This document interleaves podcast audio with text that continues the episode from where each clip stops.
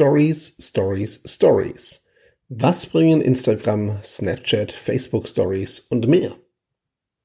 Hi zusammen, heute gibt es eine Premiere hier im Sozialgespräch-Podcast, denn es gibt kein Interview und auch keine klassische Solo-Folge. Solo-Folge ist es, ja, aber eben nicht klassisch, soll heißen. Ihr hört im Folgenden eine Aufzeichnung meiner Session Storyfication, wie, was und wozu eigentlich Stories, die ich am 25. März in Essen gehalten habe, auf dem Barcamp Ruhr. Dort waren viele dabei, die so wie ich auch Instagram Stories und Snapchat genutzt haben, aber noch mehr, die das Ganze nicht so richtig, ja, interessant fanden, die zum Teil auch genervt waren von den Stories, was ich übrigens komplett verstehen kann. Denn inzwischen haben wir fünf Story-Plattformen. Snapchat, Instagram, Facebook Messenger, WhatsApp und Facebook selbst. Die Session habe ich gehalten, bevor die Facebook Stories offiziell ausgerollt waren. Deswegen hörte mich nachher auch sagen, dass ich sehr gespannt bin auf die Facebook Stories. Also da bitte nicht wundern. Grundsätzlich habe ich aber auch die Originalfragen und Co. der Teilnehmer rausgeschnitten. Meine Antworten habe ich drin gelassen. Ich habe aber nicht von jedem Teilnehmer und jeder Teilnehmerin die Freigabe abgefragt, ob ich sie oder ihn mit Originalstimme drin lassen darf. Deswegen sind da manchmal Cuts drin. Und ich habe die Aufzeichnung rein auf meinen Teil beschränkt, wo ich aktiv war. Die Fragerunde gegen Ende habe ich weggelassen. Das heißt, das ist ein erstes Experiment, so eine Session mal aufzuzeichnen und hier im Podcast in voller Länge bereitzustellen.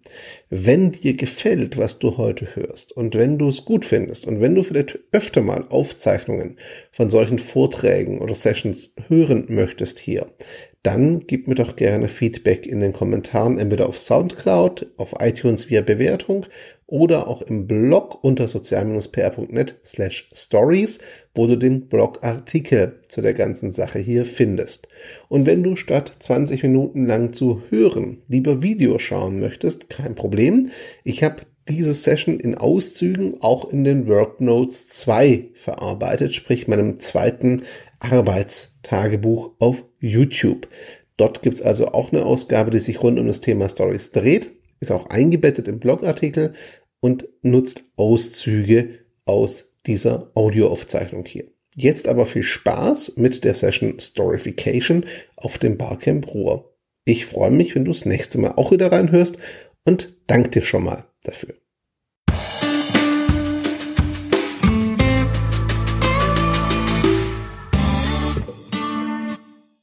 Bevor wir reingehen in warum lohnt sich kurzer Überblick, wer hat alles inzwischen Story-Formate und was meine ich mit Story-Formaten? Story-Formate finden wir bei Snapchat, das war der Pionier. Instagram hat es nachgebaut mit seinen Stories. Im Facebook Messenger findet es inzwischen auch. Da heißt es dann Messenger Day. In WhatsApp heißt es Status. Und zwar nicht der gute alte Textstatus, sondern so mit Bild und Video. Und äh, Facebook testet es gerade im Facebook Feed, auch in den USA, das ist auch in der Facebook App, diese schönen Bubble gibt von Instagram, die kommen. Medium, wer kennt medium.com? Okay, Medium hat seine eigene Storyform eingeführt, die heißt bei den Serien, ist mehr so bloglastig, textlastig ausgelegt. Und Anchor, eine Audio-App, hat das ihr Konzept auch geändert. Das ist so eine Art Mini-Radio-Station pro Person und deren Beiträge bleiben jetzt nur noch 24 Stunden verfügbar kennen wir irgendwoher. Die meisten Story-Formate haben es an sich, dass sie nur temporär verfügbar sind, Ausnahme Medium-Serien. Das Ganze nennt sich, und ich versuche diesen Begriff jetzt einmal richtig auszusprechen, danach vermeide ich das, den Begriff Ephemeral, Ephemeral Marketing, sowas, heißt einfach nur temporär und ist zeitlich begrenzt. Als Snapchat losgelegt haben alle gesagt, ja, die Jugend findet's cool, weil Mama und Papa findet sie da nicht. Hatte nach wie vor keine Suchfunktion. Instagram Story ist übrigens genauso beliebt bei Jugendlichen, aus dem einfachen Grund, ich kann sagen, dass jemand meine Story nicht sehen darf, obwohl er meinem Instagram-Kanal folgt. Heißt, Mama und Papa dürfen gerne sehen, was ich auf Instagram poste, aber meine Instagram Story ist off limits. Da seid ihr raus. Kann ich machen, ist natürlich für Jugendliche ein Argument. Stellt sich aber die Frage für uns, ich weiß nicht, wer hier, für, wer kommuniziert für Unternehmen professionell beruflich, sei es freiberuflich oder angestellt, okay. Wer ist ehrenamtlich irgendwie aktiv für Einrichtungen kommuniziert da? Wer macht es nur privat? Oh, ein paar, okay. Ähm, stellt sich die Frage, warum sollte ich was an Inhalten erstellen, die nach 24 Stunden weg sind? Wir sehen gerade diese Story-Schwämme. Es scheint beliebt zu sein. Ein Teil davon hat sicher damit zu tun, dass Mr. Zuckerberg stinkig ist auf Snapchat weil sie nicht haben kaufen lassen und gesagt hat, gut, dann baue ich euch eben nach. Macht er gerade auch erfolgreich in all seinen Produkten. Was macht denn dieses Story-Format aus eurer Sicht äh, attraktiv? Okay, mit neuen Inhalten, sprich, ich zwinge sie dazu, täglich wiederzukommen, in Anführungszeichen. Okay. Was noch? Okay, du meinst, es muss nicht perfekt sein. Ja, teilweise stimmt's. Dafür muss es kreativer sein in der Regel. Also Hochglanz nein, kreativ definitiv. Es ist ein Faktor zu sagen, ich kann persönlicher werden durch sowas, ich kann einen Einblick geben, dieses Vlog-Charakter, sage ich mal. Also ich weiß nicht, hat jemand schon mal Vlogs auf YouTube gestellt? Ja, geht's euch so ähnlich wie mir. Ich bin mit Vloggen nie so richtig warm geworden. Insta-Stories sind aber Vlog 2.0, sage ich einfach mal. Ich kann da einfach reinquatschen und meinen Tag dokumentieren. Muss mir eben keine Gedanken machen über exakte Szenen schneiden und Kameraführung, weil es ist die Insta-Story. Ja, da halte ich drauf. Das ist okay, verzeiht mir auch jeder. Frage, wer war auf Snapchat und hat nach dem Insta-Stories rauskam Snapchat den Rücken gekehrt weitgehend? Okay, doch ein paar. Wer war nur auf Snapchat, weil er dachte, ich muss da drin sein es halbwegs verstehen von denen, die jetzt gesagt haben? Okay, fast 100 Prozent, danke. Spannenderweise seit Insta-Stories nutze ich Snapchat sehr viel stärker als Messenger wieder. Und Snapchat ist auch eine Sondersituation. Snapchat ist auch eigentlich ein Messenger von Hause aus. Das macht es auch für Marken so schwer, dieses Ding ordentlich zu nutzen. Ich habe nämlich einige Sozialträger Jugendtreffs, die inzwischen Snapchat nutzen nach meinem Input dazu, aber nicht das ist das Wichtige, nicht um selber zu kommunizieren. Die sind dann nur ansprechbar und erreichbar für ihre Jugendlichen. Das ist alles. Die machen keine Stories, abgesehen vielleicht von einem guten Morgen-Snap vom Kaffee oder sowas. Mehr machen die nicht. Die sagen nur morgens, wir sind da, hier ist der erste Kaffee und die Jugendlichen wissen, wir können sie erreichen. Mehr ist das nicht. Das ist ein Kommunikationskanal. Darauf findet kein Storytelling statt, darauf findet keine Kommunikation von Seite des Jugendtreffs der Einrichtung statt. Sind nur erreichbar und das funktioniert hervorragend. Die Jugendlichen chatten sie an. Die würden sich eine Story, glaube ich, nie anschauen. Das haben sie auch alle sehr einhellig gesagt, was wir gefragt haben, weil eben die Leute, die es machen würden, das so machen würden wie ich. Guten Morgen. Und die Jugendlichen so, oh komm, nee, geh weg. Ja, haben sie völlig recht, will keiner sehen, wollen sie nicht sehen, aber sie wollen sie erreichen können. Sie chatten sie an und genau dafür funktioniert. Bringt eine Besonderheit mit für die Einrichtung. Die, die diesen Chat betreuen, müssen sich wirklich Zeit nehmen dafür. Denn Snapchat-Chats sind jetzt nicht unendlich dokumentiert und gespeichert. Nach dem ersten, spätestens zweiten Mal anschauen, sind die Dinger weg. Das heißt, ich habe keinen Chatverlauf. Das ist auch ein Grund, warum die Jugendlichen es übrigens geil finden. Und wenn sich die Mitarbeiter einen Screenshot machen davon, dann wird schon mal von Jugendlichen gefragt, warum hast du denn jetzt die Frage gescreenshottet? Das ist ein Kommunikationskanal, wo die erwarten, es bleibt unter uns, weil das ist ja weg nach der Kommunikation. Und das wollen sie auch. Und deswegen nutzen manche davon auch Snapchat statt Facebook Messenger zum Beispiel. Weil es keinen Chatverlauf gibt. Und wenn ich dann sehe, der Erzieher, Sozi, wer immer da gerade arbeitet, hat sich aber einen Screenshot gemacht, ist Gesprächsbedarf fertig. Definitiv. Das merkt man ganz massiv. Das heißt, die Nutzung von Snapchat würde ich aus diesem Story-Format ein bisschen rausnehmen sogar, weil es ist originär nicht dafür gedacht, zu dem, was Marken es versuchen gerade zu machen. Das ist was anderes als die Insta-Story. Insta-Story merkt man, kommt aus dem Hause Facebook. Ja, 24 Stunden, 15 Sekunden Video, Bild kreativ nachgebaut, ja. Im Kern aber immer noch Instagram und Facebook. Also Vernetzung mit Freunden und Storytelling. Snapchat war immer eine 1 zu 1 Kommunikation. Und das will es auch bleiben, sonst hätten sie schon lange aufgemacht. Zumindest aktuell. Bin gespannt, wie lange sie es bleiben. Das ist eine andere Diskussion. Aber aktuell würde ich Snapchat da ein bisschen rausnehmen aus diesem Story-Formaten, weil es ist was anderes. Das ist genau der Punkt. Ein Jugendhilfeträge, etwas, das Dienstleistung ist, was mich unterstützt im Alltag, will ich erreichen können. Bravo und Co. machen Themen, die die Zielgruppe eh lesen will. Auch wenn man sich manchmal fragt, warum. Ist eine andere Diskussion. Sie wollen sie lesen äh, und damit bieten sie es einfach nur in dem Kanal an. Die gehen dahin, wo die sind. So. Das machen die aber auch nur so lange, wie sie es leisten können, dieses Spielfeld mit zu bespielen. Weil an dem Punkt, wenn man, also ich führe die Diskussion auch, und wenn ich dann frage, was bringt euch das nachweislich, dann wird es sehr dünn. Weil sie alle noch nicht bereit sind, reines Branding als Wirkung zu definieren. Und ich kann aus Snapchat raus, wenn ich nicht gerade wirklich Geld in die Hand nehme und Lenses und Co. kaufe und drum bitte macht mir Screenshot, schickt mir die, nicht wirklich was nachvollziehen. Ich persönlich sage, der Wert ist trotzdem da. Es ist Branding, es ist Leute erreichen, überhaupt kein Ding. Problem ist bloß, den kannst du schlecht quantifizieren. Und in dem Augenblick wird es auch ganz dünn, auch bei den Kollegen, die es einsetzen, die hohe Zahlen haben. Weil eine wirkliche Wirkung, die sich überträgt aus Snapchat raus, ist schwer nachweisbar. Heißt nicht, dass sie nicht da ist. Ich glaube, die ist sogar sehr massiv da, vor allem langfristig. Vor allem auch, wenn ich davon ausgehe, dass sie heute die Basis dafür bauen, in irgendeinem nächsten Kanal, der ähnlich funktioniert, sie dann auch mitzunehmen, sollte Snapchat irgendwann zumachen. Aber das ist noch nicht quantifizierbar tatsächlich oder schwer. Und das ist dann das Schwierige bei diesem Kanal. Also bei Instagram Story und Co. kann ich das sehr gut nachvollziehen, je nachdem, welche Funktionen ich schon habe, ob ich verifiziert bin oder nicht zum Beispiel. Da kann ich Links einbauen, die geklickt werden können, wenn ich verifiziert bin. Kann ich auch im Werbeformat, die gibt's dort ja. Also ich habe dort sehr viel mehr Zahlen und sehr viel mehr Möglichkeit rauszugehen aus dem Ding. Bei den Facebook Stories wird das eh integriert sein bis zum Bitteren. Äh, bei WhatsApp kann ich es bis zum gewissen Grad auch nachvollziehen, genauso bei Facebook Messenger. Also ich habe sehr viel mehr Zahlen, weil es Facebook-Welt ist. Das ist, sage ich, der Unterschied zu Snapchat. Die Leute lernen dich zum Teil über Stories kennen. Ich finde viele meiner Insta-Stories auf Twitter, Facebook oder anderen Instagram-Accounts als Screenshots wieder. Und darüber kommen dann Leute auf meinen eigentlichen Instagram-Kanal. Ich sehe aber vor allem, dass Empfehlungen mehr über die Insta-Story laufen als über den normalen Kanal. Also sprich, wenn du schöne Bilder machst, ist das nett, aber aus dem Repost findet da so viel nicht statt an Empfehlungen in der Regel. Wenn du aber Insta-Stories machst, die irgendwie spannend, lustig oder kreativ sind, empfehlen es Leute sehr viel mehr weiter als eigentlich Instagram-Accounts. Interessanterweise. Also zumindest meine Erfahrung. Die muss nicht allgemeingültig sein.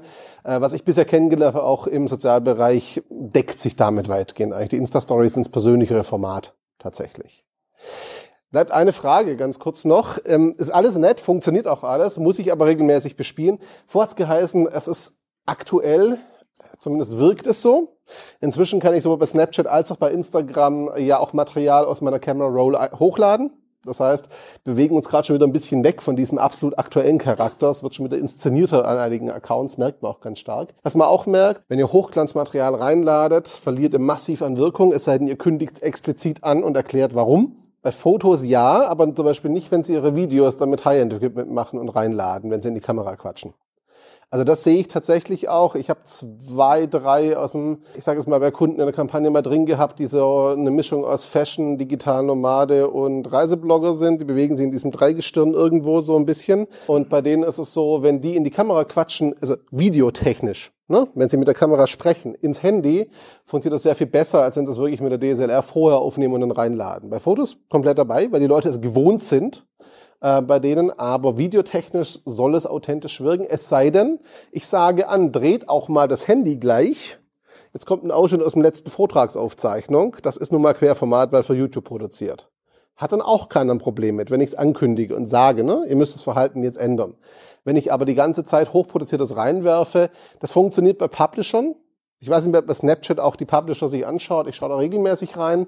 Wer das tut, wer auch als Publisher-Marke auf Instagram aktiv ist, die können hochproduziertes Zeug reinwerfen, weil bei denen erwartet man nichts anderes im Grunde. Da freuen sich die Fans aber trotzdem, wenn sie mal ein Behind the Scenes kriegen und merken, hey, das ist wirklich mit dem Smartphone aufgenommen. Das ist wirklich authentisch in dem Augenblick.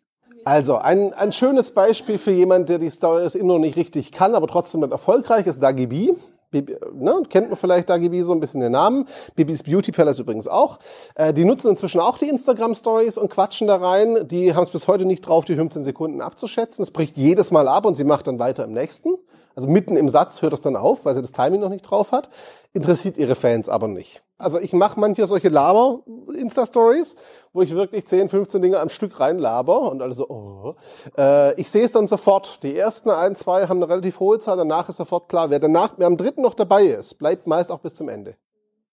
So, wenn am dritten nicht mehr dabei ist, für den war das Thema einfach auch nichts. Oder ich nerve. Das ist ganz unterschiedlich. Manchmal ist es schon spontane Reaktion, wenn ich gerade in irgendeinem Coaching, in irgendeinem Vortrag, in irgendeinem Projekt was hatte, was mir aufgefallen ist, wo ich dann über ein Thema spreche. Die letzte lange Laberphase in der Richtung war so dieses, ja, Beruf als Freiberufler klingt cool, aber ne, es ist halt nicht nur dagegen rumchatten und cool, was du halt nicht siehst, ist bis zwei Uhr nachts im Rechner sitzen, Ding vorbereiten und fünf Uhr morgens wieder raus. Also so ein bisschen gegen diesen, das kriegen gerade meine Timeline rum, dieser Trend von wegen, Freiberufler ist so geil und nur reisen und über. Und ich dachte so, äh, ist klar, ne? Ähm, also ne, dieses schön, reich, schnell Bild ging darum, da habe ich dann mal so ein bisschen renten müssen und war das stinksauer. Ähm, haben sich erstaunlich viele angeguckt. Also ich hatte eine, durch, die ersten zwei haben sich noch irgendwie 90 Leute angeschaut und bis zum Schluss waren dann irgendwie 75 dabei tatsächlich. Die ersten 15 haben gemerkt, der interessiert mich nicht oder der nervt mich gerade. Ähm, der Rest blieb dann wirklich fast durchgehend bis Schluss dran. Und das ist so eine Erfahrung, die sich auch bewährt tatsächlich. Wer im dritten noch dabei ist, bleibt auch drin. Wer da weg ist, ist zu Recht weg. Also das ist echt Geschmackssache und Zielgruppensache. Ich muss auch nicht alles toll finden, was funktioniert. Also ja, ich mache es aus dem Bausatz nämlich jahrelang vor, strategisch das geplant habe. Inzwischen ist es Gefühlssache. Bei Kunden von mir ist es ganz klar, dass wir die Themen, die wir gerade auch spielen, die die Jugendlichen oder wer immer es ist, äh, sehen soll, auch mit aufgreifen in den Stories und auch vorbereiten. Und das dann tatsächlich auch so authentisch und spannend das auch sein soll. Wir haben tatsächlich Jugendhilfeträge, die machen da wirklich Rollenspiele, die haben das durchgestoryboardet. Ist dann klar, welche Szene wird wann gespielt. Das sagen wir vorher aber auch. Wir zeigen euch heute, wie sowas ablaufen kann und machen das mehr exemplarisch. So, dann wissen die, heute ist nicht spontan aus der Hand hinter den Kulissen, sondern wirklich vorbereitet. Na, das wissen die dann aber auch und das ist auch okay. Wenn wir versuchen würden, das das authentisch und spontan zu verkaufen, würden die sagen, komm hier, ich bin nicht dämlich. Und zu Recht.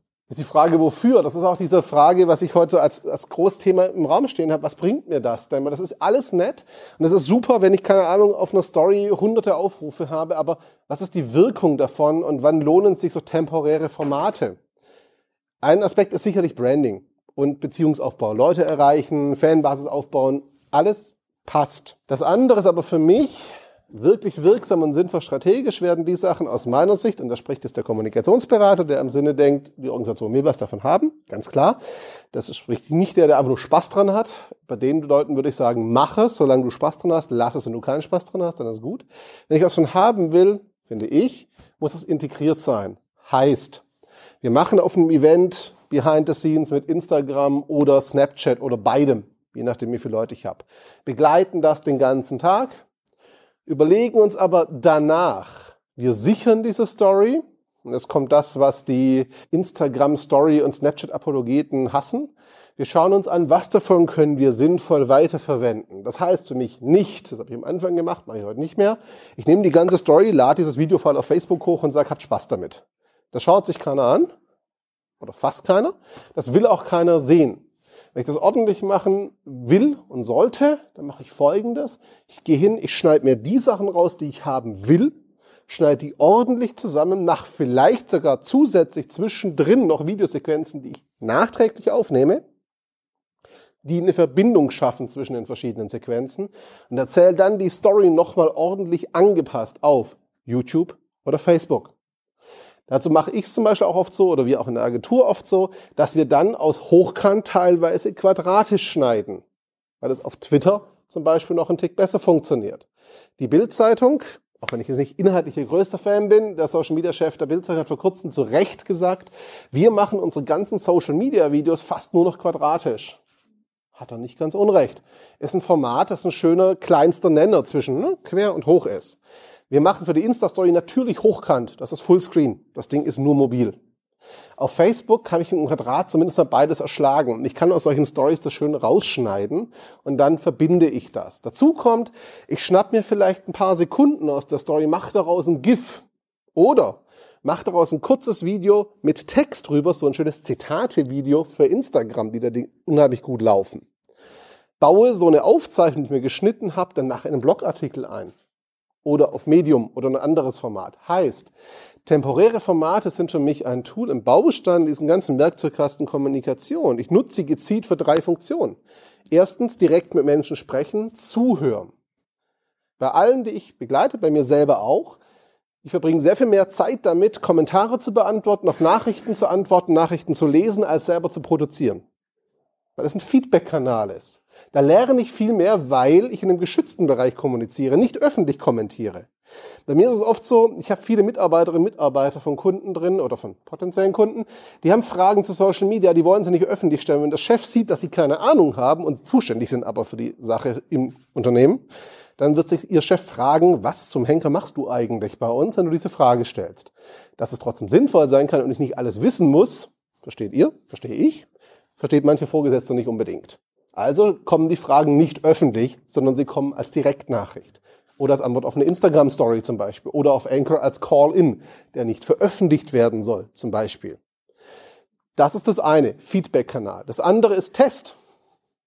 Instagram-Story. Ich werfe da Bilder und Sprüche rein und frage, wie gefällt's euch denn? Dann schaue ich mir an, wie viele Aufrufe hat das, wie viele Screenshots bekommt das Ding, wie viele Reaktionen bekomme ich. Und wenn das gut läuft, wird das Ding etwas sauberer angepasst als Normalbeitrag in den Stream verfrachtet.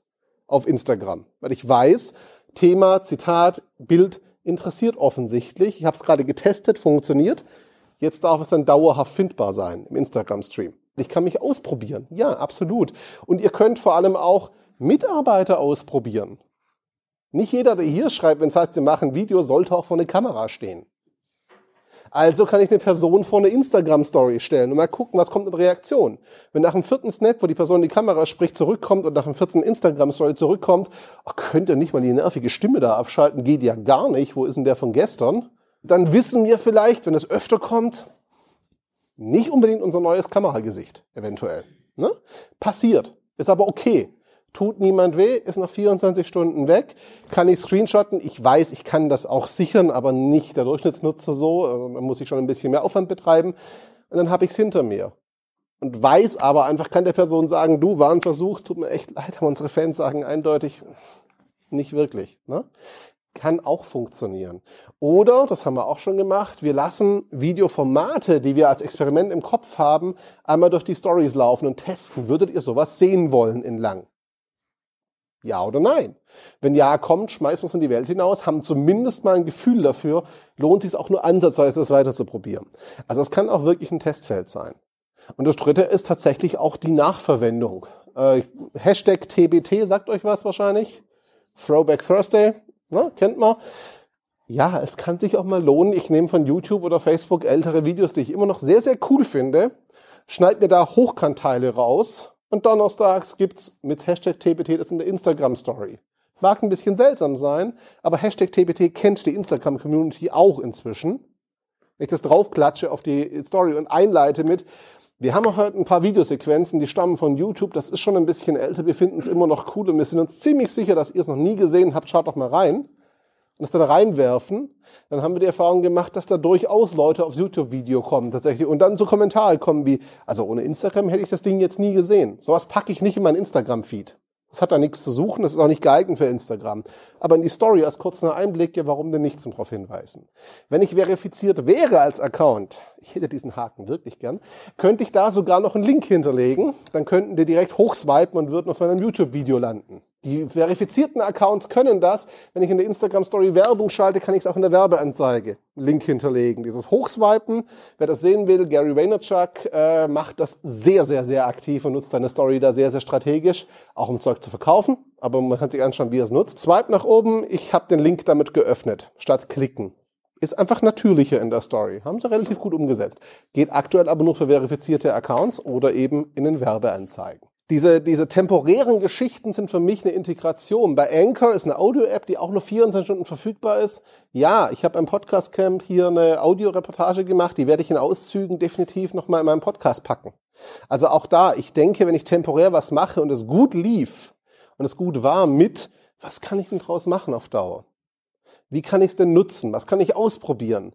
Was mache ich heute mal vielleicht spontan und merke dann aufgrund des Feedbacks, okay, cooles Thema, wird mir gerne mehr von hören? Ja, okay. Dann habe ich jetzt ein Thema für andere Kanäle, die vielleicht dauerhaft findbar sind. Also dafür sehe ich diese temporären Formate als absolut sinnvoll an. Ich persönlich finde diese Schwämme, die wir gerade haben, auch schwierig. Klar, äh, gerade WhatsApp-Status und Facebook Messenger Day, gut. Da haben wir doch, glaube ich, relativ große Überlappungen, zumindest die meisten von uns mehr sitzen. Das gilt nicht für die Zielgruppen, die es privat nutzen unbedingt. Das ist nochmal ein großer Unterschied. Und das wäre auch so mein Schlussappell, bevor ich sagen würde, in die letzte Fragerunde, wenn ihr wollt. Wir haben noch 20 Minuten ungefähr. Ähm, wenn ihr sowas machen wollt, wenn ein Unternehmen sagt, ich möchte Instagram Story nutzen, ich möchte Snapchat nutzen, das kann man ja alles tun. Wenn euch aber vorher überlegt, wen wollt ihr erreichen, tut euch selber einen Gefallen drückt es nicht dem Social Media Manager in die Hand, der vielleicht mit Facebook, Twitter, Video und Co. unheimlich gut ist, aber keinen Zugang zu diesen Formaten hat. Redet bitte mit Leuten, die aus eurer Zielgruppe kommen und fragt die, wie sieht euer Nutzungsverhalten aus? Wie du gesagt hast, ne, ihre Schuhe, die machen das anders als wir. Ich habe neulich den Satz gehört äh, in einem Kurs, wo jemand meinte, ja, ich bin auf Snapchat, aber ich folgte ehrlich gesagt nur meinen Lieblingslaptops und Tablets. Deswegen bin ich auf Snapchat und weil National Geographic da geile Stories macht. Soll heißen, egal was ich tue, diese Person wird sich mein Marketingzeug nicht anschauen. Es interessiert die auch nicht. Das muss sie auch nicht interessieren. Wenn ich Stories nutze, hole ich mir jemanden, der sie privat aktiv nutzt, zu meiner Zielgruppe gehört. Und dann reden wir drüber, wie nutzt ihr das? Und dann überlegen wir uns nicht, wie machen wir es nach, sondern wie können wir das, was ihr als Stil macht, was ihr sehen wollt, für uns übernehmen und adaptieren. Ich glaube, keiner erwartet von einer Marke, dass sie genauso cool und hip kommuniziert wie ein Jugendlicher. Das wirkt auch nicht authentisch, das nehmen die einem auch nicht ab. Aber wenn die Marke es schafft, vielleicht ein bisschen weniger steif zu sein und der, der in die Kamera spricht, nicht anfängt, guten Tag, wir sind hier auf der CeBIT und nehmen Sie heute mit auf unseren Stand, sondern äh, hallo Instagram, wir schauen heute mal hinter die Kulissen. Das ist ein ganz kleiner Unterschied. Wenn die Person davor jetzt auch nicht in Schlips und Krawatte daherkommt, das wirkt dann auch nicht mehr ganz so überzeugend. Aber es kann einfach von Tonalität und Stil her ein Riesenunterschied sein zwischen schauen sich zehn Leute an und schauen sich 500 Leute an oder empfehlen andere weiter. Einfach, weil ich dann eher die Sprache der Menschen spreche, die ich erreichen will. Ich will mit ihnen sprechen, ihnen Nutzen bieten, also muss ich ihre Sprache sprechen und ihre Art. Nicht meine. Deswegen ist auch so ein Ding, wenn er was groß machen will, wenn er sagt, ihr wollt starten mit Stories, wollt es groß machen, schnappt euch jemand, der wirklich passt. Ich hasse das Wort Influencer, aber in dem Fall muss ich leider verwenden. Macht einen Takeover, also lade die Person ein, euren Kanal zu bespielen. Wichtig, es muss passen. Thematisch, und sie muss auch zu euch wirklich stehen können und nicht sagen, mache ich jetzt für Kohl, danach erwähne ich euch nie wieder, habe euch davor auch nie erwähnt. Nee, es muss wirklich passen, aber dann haut das hin, dann kommen die Fans und dann kriege ich dadurch auch Sichtbarkeit. Das funktioniert, es muss aber glaubwürdig sein. Deswegen muss ich immer so grinsen, wenn Kunden sagen, wir wollen den YouTuber haben, der hat irgendwie, keine Ahnung, 50.000 Abonnenten, schaue ich mir an und sage so, ja, ist richtig, hat aber auch schon mit drei anderen Konkurrenzfirmen gearbeitet, hat von ihnen noch nie gesprochen, benutzt auch nichts von ihnen. Warum genau soll der für Sie jetzt werben? Er hat viel Reichweite. Ja, hat er. Bringt nur nicht wirklich was. Weil das wird keiner glaubwürdig, äh, kann ihm abnehmen. Nehmt doch lieber einen kleineren, der wirklich schon Ewigkeiten über euch spricht und euch geil findet. Der ist überzeugt von euch. Ich weiß nicht, wer kennt Technik Fault hier, den YouTube-Kanal? Kurzes Handzeichen. Niemand, ich bin entsetzt. Ähm, Carsten macht seit Jahren kurze Technik, äh, kurz ist gut, Technikvideos, wo er Sachen vorstellt, nicht geschliffen, quatschen die Kamera, sagt immer zu einem kurzen Video, dann wird es doch 15, 20 Minuten und redet. Völlig normaler Durchschnittstyp. Inzwischen im Konrad-Magazin und Co. eingekauft als Technik-YouTuber mit. Warum? Weil er eben nicht geschliffen ist, sondern weil er er selber ist und damit eine riesen Fanbase aufgebaut hat. Wenn der jetzt von heute auf morgen mit einer Marke arbeiten würde, die er schon fünfmal zerrissen hat im Test, und das hat er bei ein paar gemacht, würde ich ihm kein Wort glauben. Wird er Gott sei Dank auch nicht machen. Ist aber das Gleiche mit Stories, mit generell Takeover. Also meiner Meinung nach, dieses temporäre Zeug funktioniert sehr, sehr gut, wenn ich mir darüber im Klaren bin, was ich da tue und keine Wunder erwarte vor allem, es ist nicht so, ich gehe heute auf, die Insta, auf Instagram und mache Instagram Stories oder Snapchat und morgen schauen 10.000 Leute meine Story an. Das wird halt nicht passieren, weil ich nicht extrem viel Werbung dahinter hänge. Kann ich auch machen. Was übrigens zur Messung, letzter Kommentar zur Messung, was sich bewährt hat, einfach so ein bisschen Gefühl dafür zu kriegen, wie viel Interaktion ist denn wirklich da, wie interessiert sind die Leute, immer wieder auch mal so Aktionen, Gewinnspiele und Co. zu machen und bestimmte Aktionscodes nur in die Story zu werfen mit dem Kommentar, macht doch einen Screenshot, mache ich im Einzelhandel zum Beispiel, macht einen Screenshot, zeigt uns diesen Screenshot, heute oder morgen, also 48 Stunden Fenster maximal, dann gibt es so und so viel Rabatt. Damit lässt sich nachvollziehen, zum Beispiel lokaler Einzelhandel, wie viele Leute schauen wirklich unsere Story, wie viel bringt uns das, wie viel Übertrag haben wir tatsächlich. Also sprich, ein Code, den es nur in der Instagram Story gab, bitte, äh, bitte hier screenshotten, uns zeigen. Das kann man sagen, was passiert, wenn dieser Screenshot auf Facebook landet. Auch dann war die Wirkung und die Quelle Instagram Story und andere Leute haben es über Facebook mitbekommen. Ja klar. Aber dennoch wirkt sich's ja aus für mich. Und Leute nehmen das wahr und kommen zu mir. Ist nicht sauber von der Messung her bin ich dabei. Aber es ist zumindest mal ein Eindruck davon, funktioniert es überhaupt. Also ich kann halt sehen, funktioniert es überhaupt, sind Leute bereit, es zu verteilen, ja oder nein. Ganz primitiv, ganz kleine Filiale, Mitarbeiter, kein elektronisches Kassensystem, so richtig schön von Hand und so. Jedes Mal, wenn jemand kam mit dem entsprechenden Code, Strichliste hinter der Kasse. Am Ende des Tages, am Ende der beiden Tage, haben wir einfach zusammengezählt. Das klingt total primitiv, ich weiß das und jeder, der ein Tool betreibt, denkt sich so, komm, das ist nicht professionell. Es hat gereicht, um zu zeigen, es funktioniert, seitdem machen die mehr auf der Instagram Story. Weil es funktioniert, weil Leute fragen. Sie stellen Sachen auch mal zwei Tage vor in der Instagram Story, bevor sie sie offiziell in den Laden stellen und gucken, wer fragt nach, gibt's das schon? Ja, ist auch eine Wirkung, eine Wirkungsmessung irgendwo. Das wäre so mal ein Rundumschlag. Ich glaube, dass wir dieses äh, kurzfristige länger sehen werden, auch weil die Messenger immer größer werden. Messenger und kurzfristig sind für mich beides Reaktionen auf die steigende Inszenierung im Netz. alle YouTuber, alle großen Stars inszenieren sich, das merken die Fans auch. Sie wollen es authentischer, sie wollen auch weg von diesen ganzen Markenbotschaften, einfach mal wieder miteinander reden. Social Media, so als Erinnerung, hieß mal, Menschen reden mit Menschen. Menschen reden nicht mit Marken oder werden zugeballert. Das war mal die Idee dahinter irgendwann. Messenger bieten genau das. Kurzlebige Inhalte bieten im Grunde diese Beziehungsebene wieder. Ist meine Meinung. Kann man sehr lange darüber diskutieren, weiß ich. Danke. Ja, und das war's dann mit der Aufzeichnung meiner Barcamp-Session vom Barcamp Ruhr. Nochmal zum Abschluss die Bitte, wenn du sowas öfter hören möchtest oder wenn du sagst, eine kürzere Version hätte es auch getan, gib mir gerne Feedback. Ich danke dir jetzt zur Zeit und Aufmerksamkeit und würde mich freuen, wenn du beim nächsten Sozialgespräch-Podcast wieder reinhörst. Ciao und bis dann.